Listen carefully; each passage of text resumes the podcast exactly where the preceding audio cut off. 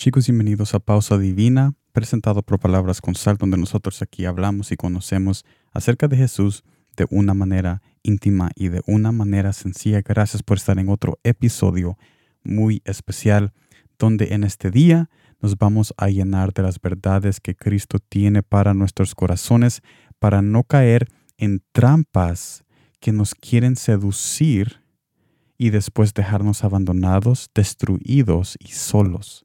Esas trampas pueden venir de cualquier forma y nunca van a venir de una forma que no vamos a querer caer en ellas. Siempre van a venir en una forma donde nosotros vamos a, vamos a querer acceder a esas trampas, porque por eso se llama tentación, seducción.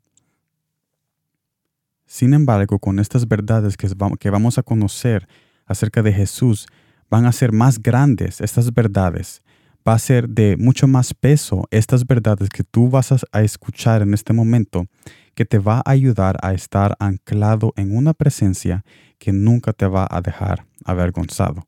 Y estas verdades que vamos a ver en el día de hoy está en Génesis capítulo 1, versículo 31, que nos dice de esta manera. Y vio Dios lo que había hecho, y he aquí que era bueno, que era bueno en gran manera.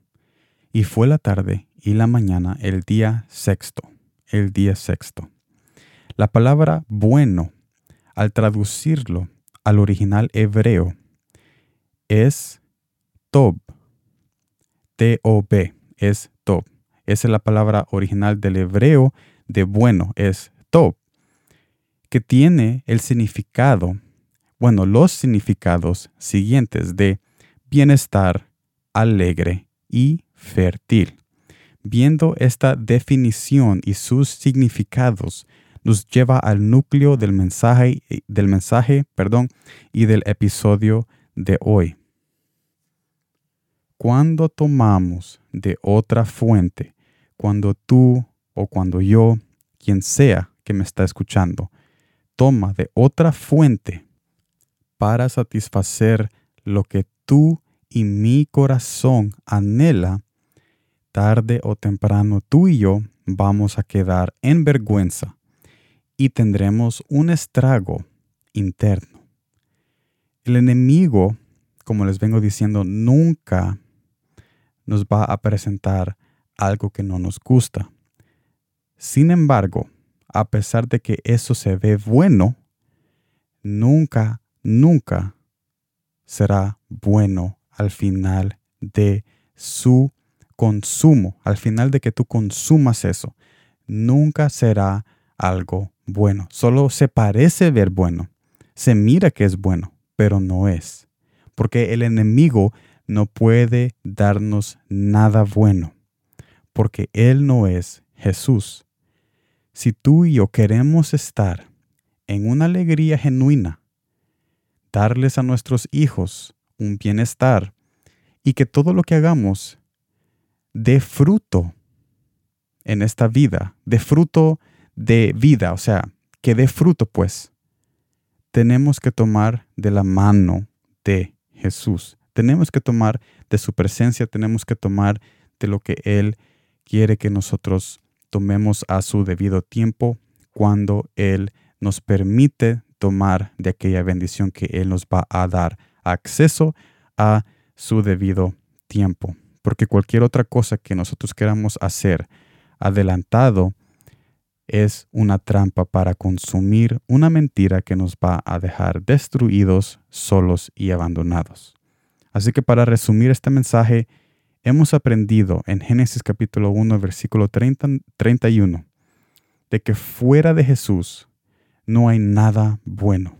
Fuera de Jesús, fuera de su presencia, no hay nada bueno, porque todo lo que Dios hace, todo lo que Dios crea o todo lo que Dios ya creó, todo es bueno.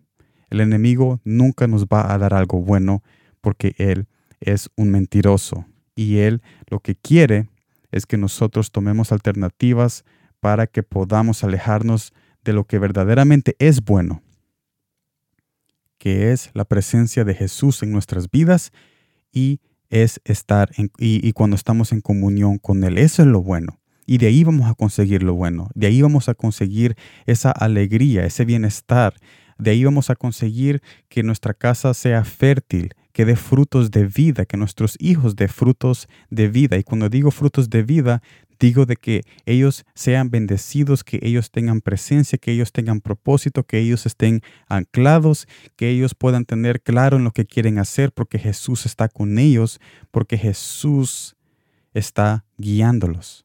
Y eso eso es lo que significa cuando yo digo fruto de vida, que ellos van a dar esa clase de fruto.